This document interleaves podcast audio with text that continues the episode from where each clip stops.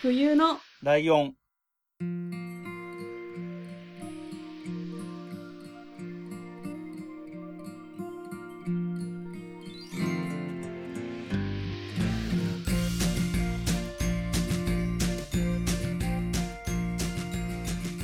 この番組は山梨県出身以外共通点のない二人がそれぞれ好きなことを話す番組です。冬のライオン第63回椿ライドウです。真冬です。よろしくお願いします。よろしくお願いします。はい。えー、ということでですね、はい。先週ゲストに来てもらったミカさんなんですけど、はい。あの、番組をね、聞いて、こういう人っていうのはなんとなく分かってたかもしれないですけど、実際話してみてどうでした、いやー、ほんとなんか、でもイメージ通りとしか言えない。なんか聞かせてもらってる人柄と本当に同じっていうか、話しやすいし、うん、素敵な方だなと思います。はい。はい。そ、そんな素敵なミカさんが今回もゲストに来てくれてます。ミカさんです。よろしくお願いします。よろしくお願いします。ミカです。はい。ミカさんはどうでした？一回とりあえず、うー前回があって、はい終わって。みて。いやー、憧れの冬のライオンに出たぜっていう感じですね。やったねみたいな。真冬さん本物だみたいな。キャッキャって感じです。キャッキャですよ、キャッキャ。私今キャッ。キャしてますよ。えっ、と、そういうね、いい感じのテンションで、えーはい今回も、えー進めていきたいところなんですけれども、えっ、と、今回はね、えっ、と、通例通りと言いますか、ゲストの方の2回目の、2連続の2回目の出演の時には、はい。えーゲストの方が好きな何かを、はいえっ、と、我々2人にお勧めしていただくという形になってまして、はい。はい。で、えっ、と、前回のね、終わりのところで、はい。うん用意してきたものが3つあるみたいなヒントみたいな、ヒントというか、かえって謎みたいなのが出てたんですけど、えっと、じゃあその辺から行きましょうか。はい。じゃあ、よろしいですか？はい、はいお願いします。今回、冬のライオンの椿ライドウさんと真冬さんにご紹介したいものは、その1、えー私はですね、えーボーイズラブが好きなので、ボーイズラブについてちょこっと話をしたいなっていうのが、まずその1ですね。で、その2がありまして、えーいや、せっかくボーイズラブ話すんなら、9月11日から公開される、海辺のエトランゼっていう漫画があるんですね。で、そちらがアニメーション映画として、来週の金曜日から公開されるんですが、すでに私、有料先行配、会、先行でですね、映画館で見てきたので、ちょっとそちらをせっかくなので、ね、このうん冬のライオンを聞いて、映画館にすぐ行けるみたいな状態にしようかなと思いまして、二つ目はそちら。二、はいつ目が、こちらがね、大本命ですよ。真冬さんがね、以前、はい。ミュージカルお好きだとおっしゃっていたので、はい。うんで、比較的ミュージカルの話だったら、まだ、なんか、聞きやすいのかなと思いまして、はい。今年のですね、えー9月16日から10月17日まで TBS 赤坂アクトシアター、またはい。大阪では10月30日から11月14日までやられるというですね、ミュージカルビリー・エリオット・リトル・ダンサーというですね、作品を、実はですね、はいあの、インターネットとかでも、レンタルをすれば、この原作となったリトルダンサーという映画を見ることもできますし、あと、はい。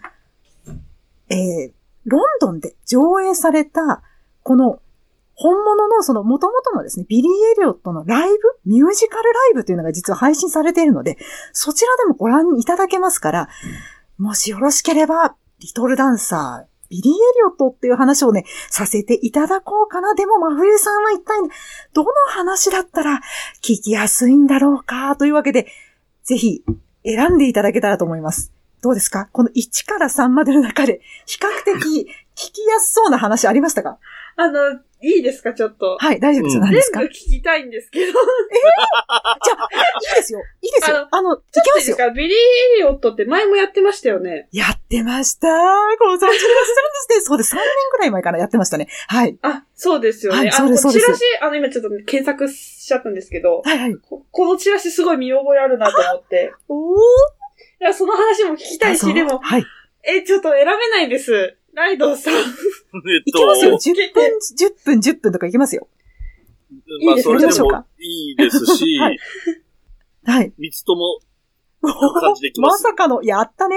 ありがとうございます。やった、まさか、ちょっと待って、ちょっと待って、今浮かれちゃったんだけど、ちょっと待って、待って、待って、待って、待って、私の心待って、ちょっとドキドキしちゃう。だって、いや、ちょっと待ってください。まず聞きたいことなんですよ。以前、ライドウさんはですね、あの、BL、ね、読まれたことがないというようなことをおっしうんおっしゃってたような気がするんです。ツイッターか何かで。うんうんうんで真冬さんは BL ご存知でいらっしゃいますか？ボーイズラブというジャンルについてご存知でいえ、らっしゃいます？かもちろんでございます。あ、おや？ちょっと待って。あの、お、お差し支え、えほら、裏若き乙女である真冬さんのイメージもございますから、ちょっと聞いていいのかわからないんですが、うんはい。読まれたこともあるんですか？ありま。す。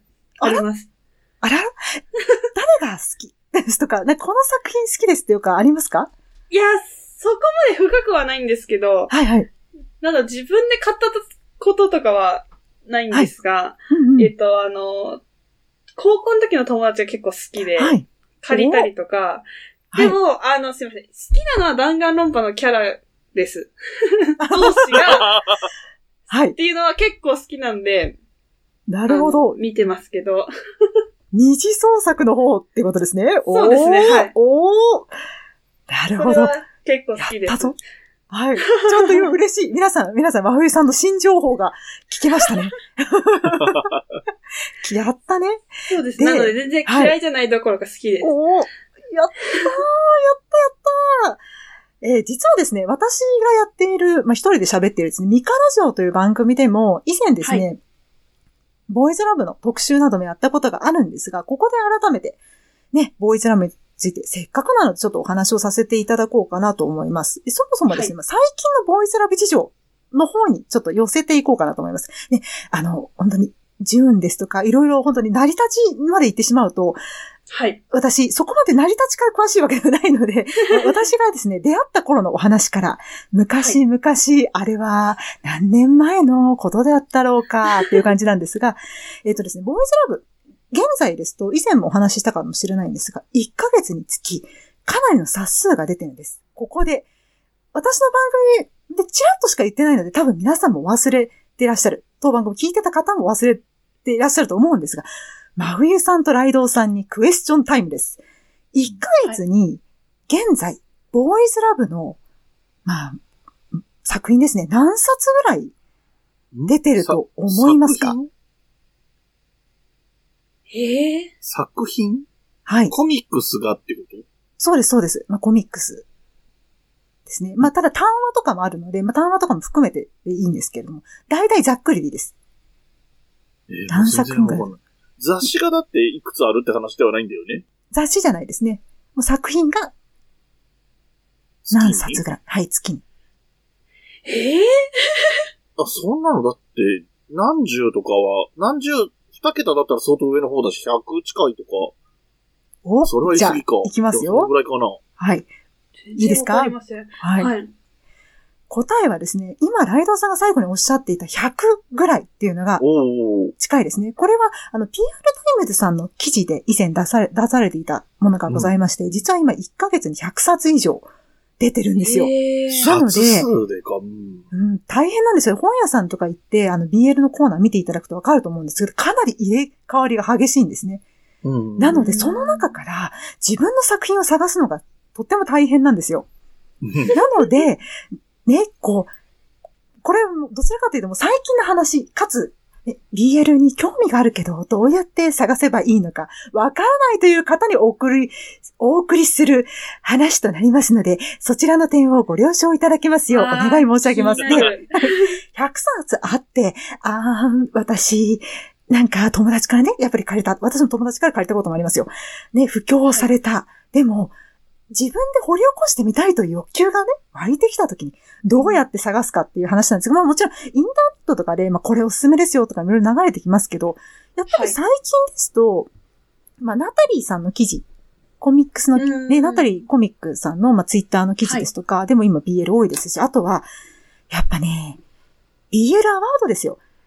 というのがございます。チルチルさんというですね、BL に特化したサイトというのがあるんですね。ええそう、あるんですよ。で、はい。そのチルチルさんっていう、その BL に特化したサイトさんでは、あの、はい会員になると、まあ、あなたはどういうのがおすすめですよっていうか、診断などもしていただけるっていうのもあるし、あと、先ほど申し上げた BL のアワードというのがあるんですが、これは、もう読まれた方とかが、はまあ投票をしてですね、期間は決められていて、この作品が良かったっていうのを投票していって、その中で選ばれるっていうものなんですね。で、うんそこで結構ですね、今の方は割と買われていらっしゃるんですよ。私もかなりそれを参考にしてたりもするので、はい。はい。ぜひですね、ちょっと新しいものを探したい方にはちょっとおすすめなんですが、はい。でね、まあ、こうおすすめを言ったところで、ちょっとね、はいい、ろんな作家さんがいるというのをせっかくなのでご紹介をさせていただきたいんですよ。例えば、ね、BL、うん、BL の作家さんって誰が思い浮かぶかなって思うんですが、はい。有名なところだと、アニメにもなった、これは BL の名義と同じ方なんですが、雲田春子先生という昭和落語真珠。おー。ほら、ほら、ライドウさん。ほら、ぼーっとしてたらいけませんよ。今あで、も、静かにされてるでしょ？そうだよね。ちょっとそれっぽい雰囲気あるね。はい落語真珠も。もともと、雲田春子先生は、あの、BL の方をですね、かなり、あの、書かれていらっしゃいまして、デビューも BL だったかなと思いますね。かなりいい作品が、愛しの猫っけですとか、本当に、あの、私の大好きなんですね。ちょっと待って、ちょっと待って、私話すと言いながら、ま、まさかこの3つの中で選んでいただけると思わなかったんですよ。本をですね、今ちょっと持ってきますわ。今、ちょっと本棚に移動してますね。少々お待ちください。少々お待ちください。まさかね。まさか、いやいやいや、嬉しい話ですよ。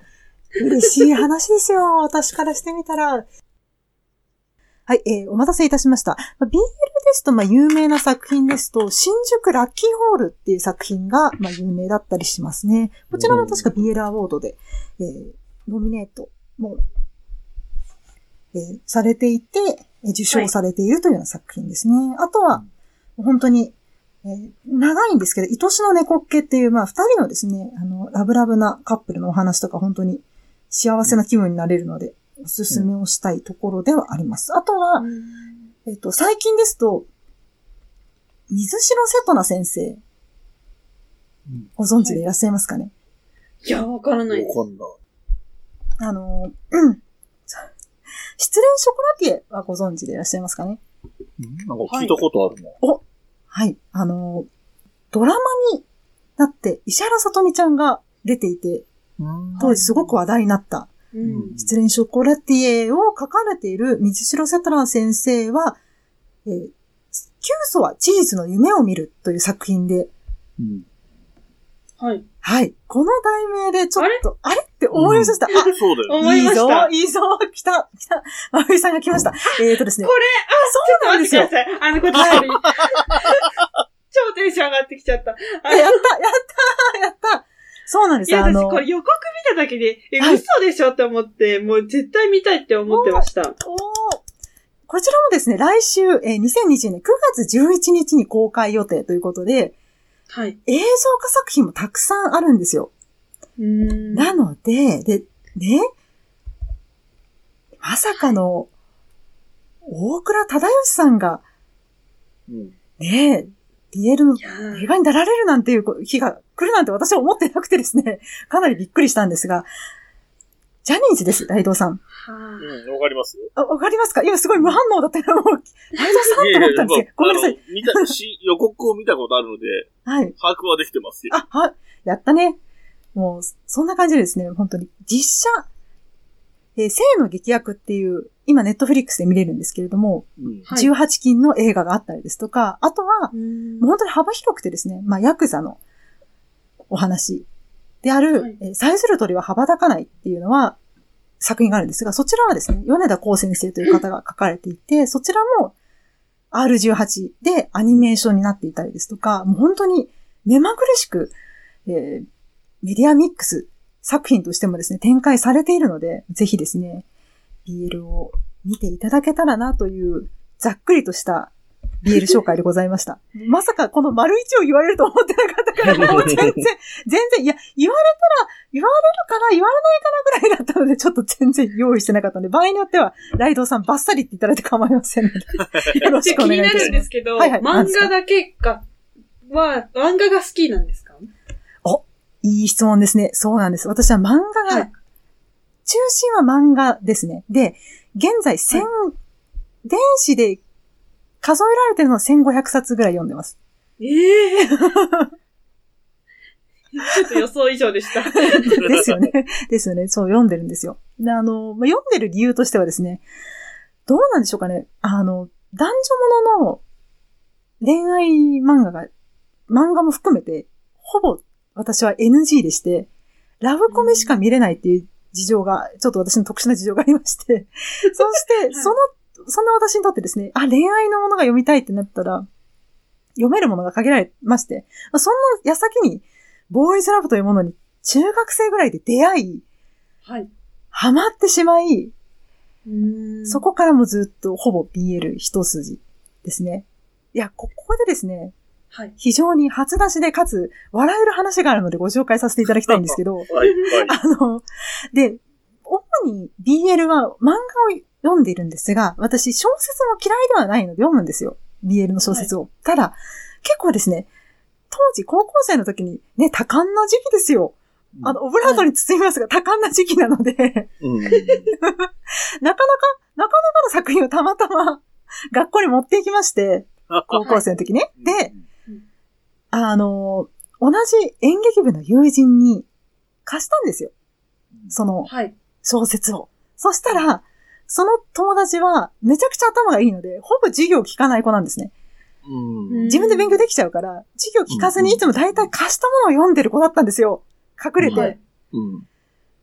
たまたま、授業中に見つかり、いつもすごいうまく隠してるんですけど、見つかってしかも、よりによってその多感な時期で、特に、おっとみたいなシーンが多い小説を貸 してた時で、めちゃくちゃ冷や汗が出て、私、やばいと思って、その子すごい頭もいいし、起点も効くからうまくごまかすだろうと思いつつ、やべえやべえやべえやべえと思って、そしたら、はいどうなったと思いますか？何ですか？怖い。あのね、先生が、はい。その小説を取り上げて、はい。取り上げた挙句、パラパラ、中身を見て、うん。言った一言が皆さんこちらです。何を言われたか皆さん想像してから聞いていただきたいんですよ。いきますよ。3、2、1。お前可愛いもの読んでるな。って先生が言ったんですよ。で、これ理由がちゃんとあって、たまたま内容はかなりセクシーなんですが、うん絵柄がかなり可愛い少女漫画向けっぽい絵柄だったんですよな。るほど。なので助かったんですけども、その時は私はもう生きた心地がしなくて、もうね、やめてと思って。そんなですねはい、エピソードがございました。まあ、で私は、いや、はい小説の方が読んでて、うんうん。やっぱり、あれですよね、小説の方がちょっと過激ですよね。過激です、過激です。もうね、はい。絵、絵では、ね、こう、書きづらいであろう、あんなことやそんなことみたいな。これ大丈夫かな？冬ラミ的にライドさん大丈夫ですか？うんギリギリの辺です。ギリギリ。ギリギリを攻めましょう。ごごめんなさい。あの、なかなかね、こう、面白いんですけど、あ、今お話ししてて思い出した。うんまふいさん、私ね、小説についてもう一個やばいことがありまして、何ですか？何ですか？電車で、いやね、当時の私も、冷静なら読むなよと思うんですけど、電車でたまたま読んでたんですよ。でうんはい。その時読んでたものは、まあ、比較的そういうのがね、少ないかったんですよ。ただ、うんたまたまお隣に座られたサラリーマンの方が、ものすごく見てくる人だったんですよ。うわー。でおで、体をぐいぐい押し付けてくる人だったので、席に座ってたんですけど、ームカムカして、この野郎と思って、うん私読むの早いので、ものすごく、まあ、な、なんだろうな、あの、あえてめくったと思われない程度の速いスピードで、そのシーンまでたどり着き、そのシーンの絵をバーって見せて、うんはい。退治したっていう記憶がありますね。隣の人がすごいびっくりしたみたいで、あの、急に力が抜けて、あの、ありがたいことに少し隙間を開けてくださり、視線も感じなくなるというはい。ことをしたことがあります。ただ、ね、今考えると本当に良くないことだと思うので、今だったら絶対しないんですが、うんと若い頃にそんな。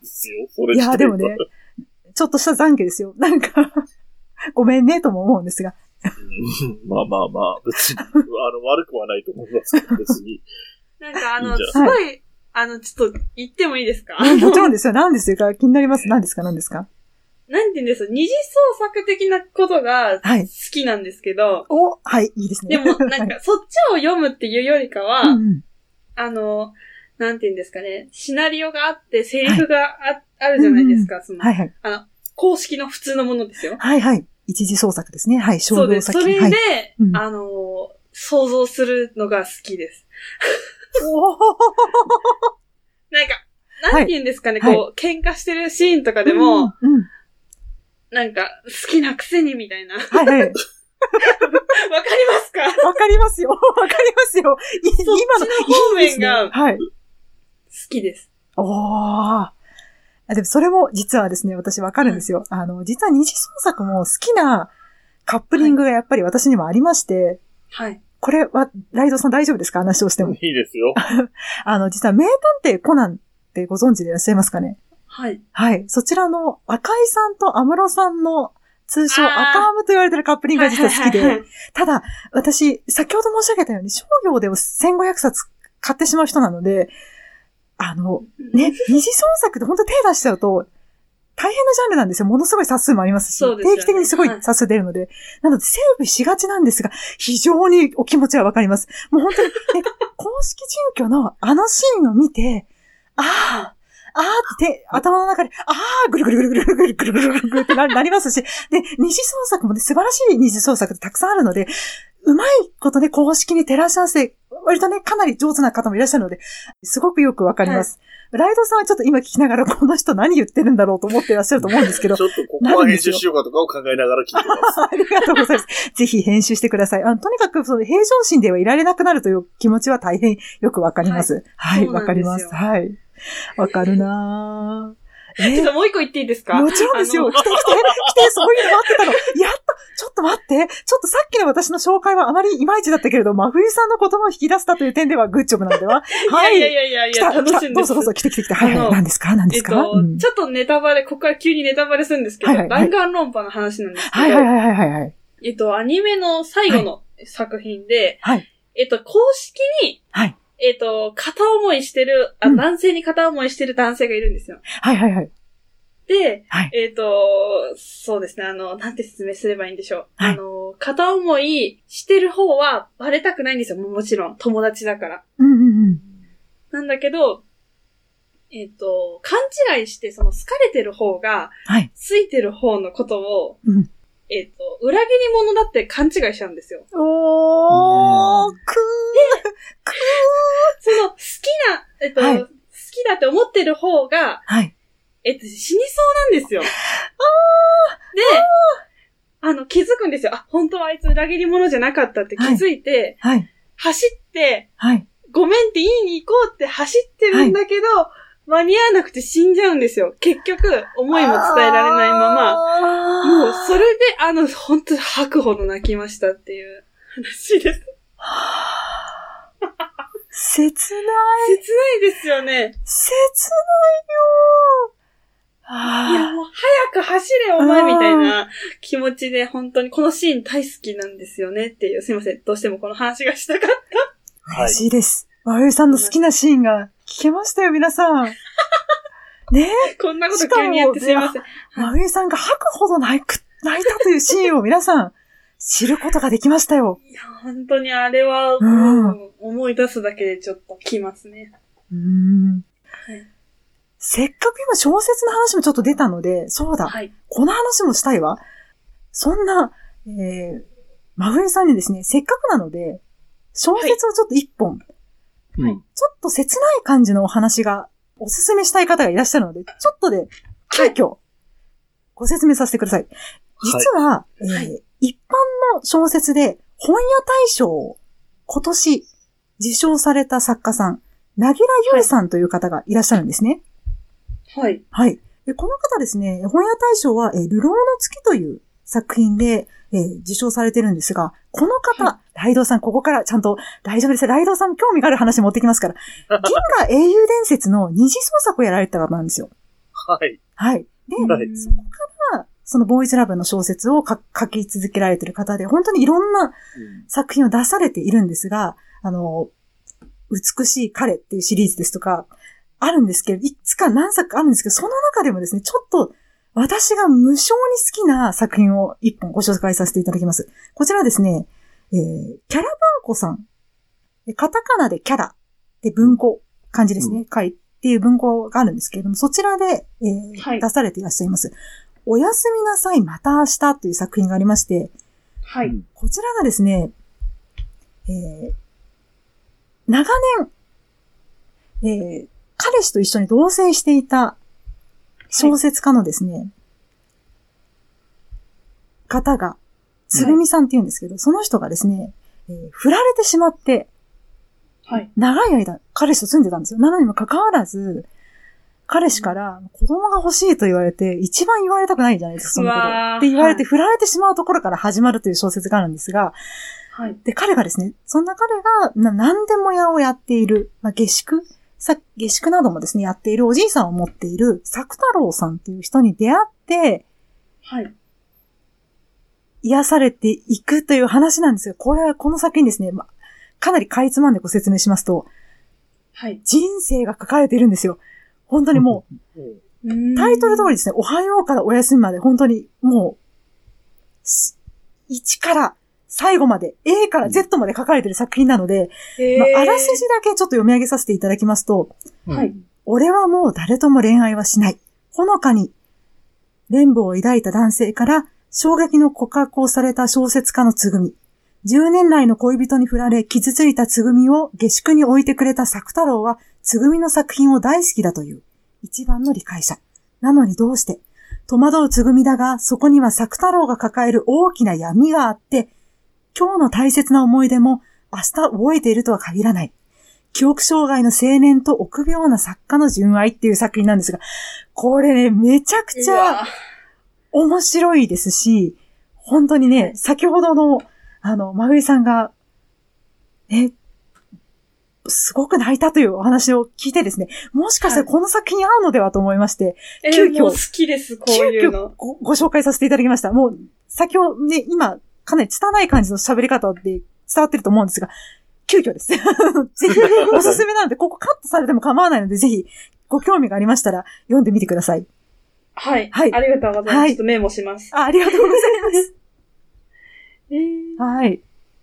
じゃあ、続いて、はい。先ほどご説明させていただいた二つ目ですね。はいえーはい9月の11日、金曜日から公開される映画がございます。で、はい。えーその映画なんですが、もともと漫画でですね、えーはい。少年社さんから出てる、はいオンブルーという雑誌があるんですね。こちらは、えーかなりあの BL 界において今一番熱い漫画だと私は勝手に思ってるんですけれども、その漫画雑誌から出ている、海辺のエトランゼという作品がございます。こちらはキーカンナ先生という元アニメーターの方が漫画家になられて、へ出された作品なんですよ。なので、先ほどご紹介のように、元アニメーターの方なんで、非常に絵がまず上手いです。し、背景もかなり細かいですし、やはりうん、漫画なんですけれども、どこか映像的な小回りといいますか、流れとなっているので、かなりですね、もう絵を見るだけでも、まずかなり多幸感のある作品となっているんですね。で、そんな作品が、えー来週の金曜日、あ今、収録時から見ると来週なんですが、9月11日から公開予定となっております。その作品の名前が、海辺のエトランゼという作品です。私はちょっと一足早くですね、有料で映画館で上映されるということだったので、え先日見てまいりました。で、はいまあ、通常先ほど考え、教え、お伝えしたように、感じた。お伝えしたように、はい。元アニメーターの方が関わられているということなので、絵が、ね、原作の絵が非常に上手いので、これはね、60分の映画なんですが、丸々、はその素晴らしい作画を保ったまま、終わらせるのはかなりアニメーターさんにとって負荷が大きすぎるから、私はかなり不安だったんですよ。原作すごく。く好きだけど、え、これ、ね、たまに、ね、もう皆さんアニメーターさん努力されてるけれども、どうしてもやむなく、やむない事情によってちょっと、絵がね、ああっていう時もアニメを見ていると、はいはいたまにお見かけするじゃないですか。もう致し方ないと分かりつつも、あるっていう、まあ、作画崩れと言いますか、そういった時もあるので、どうなんだろうって不安な状態で見たんですけれども、全く作画崩れがないですね。へー。で、あの、まあ、作画がなんでそんなに気になるのかっていうと、私、もともと大学が、一般の大学なんですけど、芸術学部に行って、油絵とか実は、今は全然もう何十年も描いてないで絵は描けないんですけど、描いていたりしたこともあるので、ちょっと絵、かなり気になる方なんですけれども、創作画監督を、えー原作者である、キーカンナ先生がやられているっていうこともあって、非常にクオリティが保たれていますし、あと、うん舞台が沖縄なんですね。はい。うん。なので、その、沖縄にある、その実践しているおは花ですとか、あとは、あの、あの、建物ですとか、はい。沖縄のその民家の感じですね。ああいった感じも非常に細かく書かれているんですけれども、はい。どこのスタジオさんが関わられているかと言いますと、スタジオジャックさんというところが関わられていて、まはい。ね、み、皆さんお二人とも、す急にスタジオジャックってこの人言ってるけど、正直ちょっとわからないと思いませんか？うんわかんない思うと思うんですよことないです。うん。で、私も実を言うと、スタジオジャックってどこだっけと思ったんですよ、正直。アニメ結構見てるけど、パッと出てこない。どこだっけな?なんか聞いたことがあるような気がするなと思って調べたところ、うん。白明とミコチっていうアニメーションの、うん。あの、アニメが以前放映されてたんですけれども、そちらもかなりですね、小さな小人さんが、小人と言いますか、あの、住んでいる世界を描いている作品なんですけれども、非常にえー背景とか細かい作品なんですよ。なので、あと最近だと、なんだったっけな？えー他にもですね、BL のアニメーション化、ギブン、キズナツキ先生が書かれたギブンという作品も、実は同じスタジオジャックさんがえー担当されていて、うん非常にえー上手なので、今、あの、細かくご説明は難しいんですが、白明とみこち、あれ？見たことがあるぞ。あの作画好きだったなっていう方にもきっと楽しんでいただけると思います。で、こちらですね、PG12 です。うん。はい。で、PG12 って何だろうや、なんだろうなって思われる方もいらっしゃると思うんですが、えはい。まあ、12歳に満たないお子さんが見られるときは必ずまあ、保護者といいますか、あの、方がですね、詳しく、まあ、ちょっと説明が必要ですよというような内容になる作品ですね。なので、いや、やっぱりね、どうなんだろうか。ラブシーンはあるのかだろうかという、原作にあったシーンは削られてないだろうか。これから公開されるので、詳しくはは説明しないんですけれども、ご心配な方ももしかしたら今この番組お聞きの方でいらっしゃるかと思うんですが、ご安心なさってください。海辺のエトランゼ。いはい220ページで書かれていた内容は、ちゃんと書かれていますので、例のシーンはちゃんと入っています。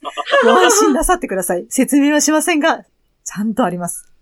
よありますよっていうのと、あとですね、もう、何がいいって、あの、し話をですね、説明をさせていただきますと、沖縄に住んでいる、やはりこちらも小説家、小説を書かれている男の子がいるんですね。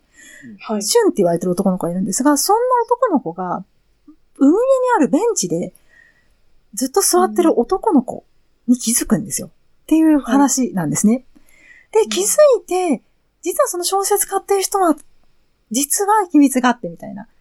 で、その、ベンチで座ってる子はミオって男の子なんですけれども、彼にも実は秘密があってっていうのが物語で分かってくるんですけれども、でですね、これはもう、できる限り情報を入れずに見ていただきたいので、あえてあらすじなどもお伝えしないんですが、もし予告編などを見られてですね、あ、これ映像綺麗だな、あの、ボーイズラブに抵抗がないなという方はぜひ見ていただきたいですし、おそらく原作を好きな方もかなりご満足いただけると思います。ただ、先ほど申し上げたように、220ページを60分の映画にしているので、うん。どうやって、多分気になりませんか？どうやって脚本をブラッシュアップしたんだろうかって思われると思うんですけど、あのね、印象が全然漫画とあんまり変わらないブラッシュアップの仕方をされてると思います。もう本当に主役である、シュンという小説家の方と、その相手となるミオというまあ高校生なんですが、初登場時は高校生なんですけれども、その二人の話に絞っているので、できる限り他のシーンを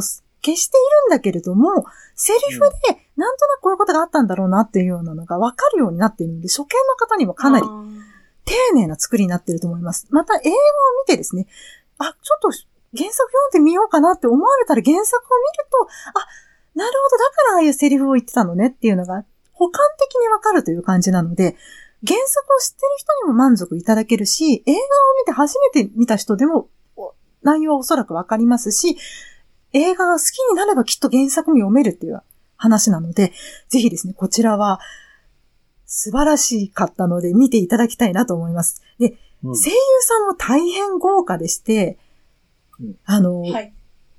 こちらはですね、せっかくなんで、ライドウさん反応していただけるかなと思うので、おあ話をさせていただきますと、ライドさんは鉄血のオルフェンズ見てましたか？見てましたよ。はい。そちらでシノをやられていた方、わかりますか？シノロあちょっと微妙だな。お、微妙ですか？うん。ちょっと待ってくださいねうん。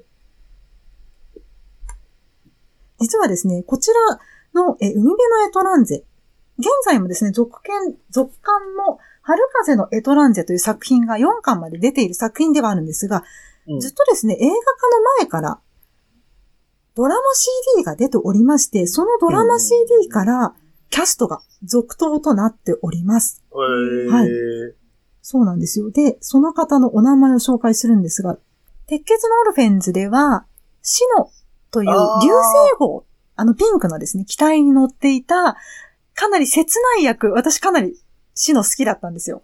役を演じられていた村田大志さんが、主人公の橋本俊を演じています。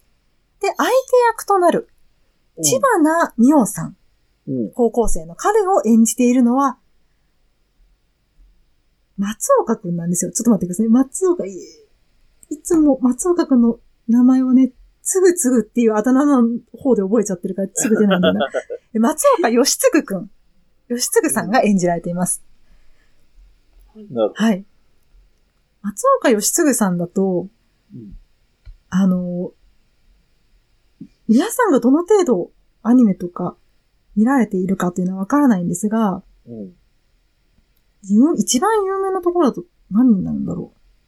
食卓の相馬のうん。雪平くん、主人公ですね、を演じていたりですとか、あとは、リゼロにも出ていたりですとかうん。します。私の好きな、あの、魔導阻止というドラマ、オーディオドラマが今あるんですけれども、そちらでも出ていらっしゃったりするので、うん。かなり人気のある声優さんなんですが、そんなお二人がですよ、うんまさか、ね、BL のアニメ映画になっても、演技をですね、続投していただけるとはと思思わず、私はかなり嬉しかったんですね。だって、うん、ね、あのシーンが、原作だったあのシーンが、映像を伴って見れるだなんて、と思いまして、かなりまあ興奮して見てまいりました。もう本当に作画も素晴らしいですし、まあ脚本、もう構成も非常にわかりやすい。初心者の人にもわかりやすい。また、有料で、まあ、映画館で上映されていたんですけれども、うんまあ、有料なので、まあ、お好きな方がいらっしゃってるというのは。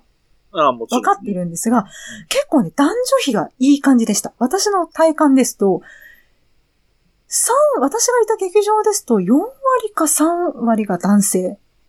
で、うん残りの6割、7割が女性かなという感じで、かなり男性も多い印象で。でしたね。そうですねはい、かなりあの男性も好きなファンの方が私も実際に知り合いでいらっしゃいますけど、好きな方が多い作品です。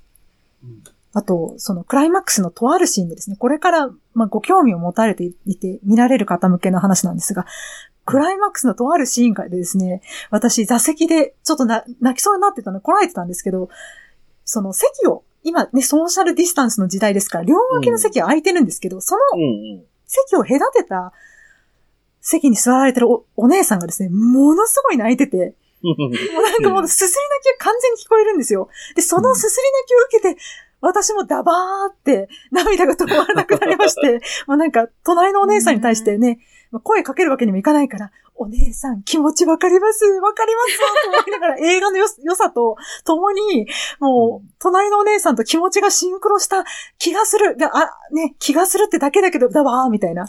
うん。はい。ぜひ、あの、BL を読読みたいなとか、BL に興味があるなという方、原作がお好きな方も、そうでない方も、ぜひですね、海辺のエタランゼ、すごくおすすめなので、あの、はい入場特典などもあるようなので、ぜひぜひ見ていただけたらなと思いましてのご紹介でした。はい、以上となります。今見たんですけど、ええはいあの、監督の方が、はい。うんあの、弾丸論破の演出の方みたいで、ち ょああ、そうなんだ。っと気になる、気になる度が増しました。あの、お話ももちろんですけど。はい。はいもうよかった。そうだ、スタッフさんそうですね。スタッフさんのところも説明すればよかった。そう、やったやったぜひぜひ、ぜひ見てくださいよ。そうですね、めっちゃ気になります。ありがとうございました。はい。とんでもございません。ありがとうございました。えっ、と、10、うんじゃない、9月11日から、いえー上映開始ということなんですが、はい。えーこの配信がですね、はいえー9月29日。おえっと、おそらく今そんなに1週間とかで終わっちゃうってことは多分ないと思うので、あ、ないと思いますね。大丈夫だとは思うんですけれども、興味を持たれた方は早めに行かれた方が安心かなとは思いますね。ぜひ、そうですね。はい、ぜひぜひ。ね、あの、興味のある方はぜひ、見に行ってもらいたいなと思います。はい。ということで、3つ用意してきていただいたうちの、えっと、2つのお話をしてもらいまして、はい。はい。えー、ちょっと想像にしてなかったことではあるんですが、3はい。つ目のお話をするべく、はい。えー、ゲス同じゲストの方が3回出るっていうのは同じ、いや、初めてのパターンなんですけど、えー、しかも結果的には月をまたぐことになるんですが、はい。えー、そういう形で、えーはいい、きます。はい。えーということで、一旦ここで締めさせてもらいたいと思いますので、はい。ね、真冬さんのありがとうございましたお願いします。はい。えー、お便りの宛先は、huyunolion.gmail.com です。ツイッターのアカウントは、fuyunolion アンダーバー。ハッシュタグはすべてひらがなで冬来でお願いします。えーと、ホームページのメッセージフォームからお便り待ってます。この番組の楽曲提供はカメレオンスタジオ。エンディング曲はハルさんでハッピーターン。それではまた次回ごきげんよう。また来週。ごきげんよう。部屋に人と猫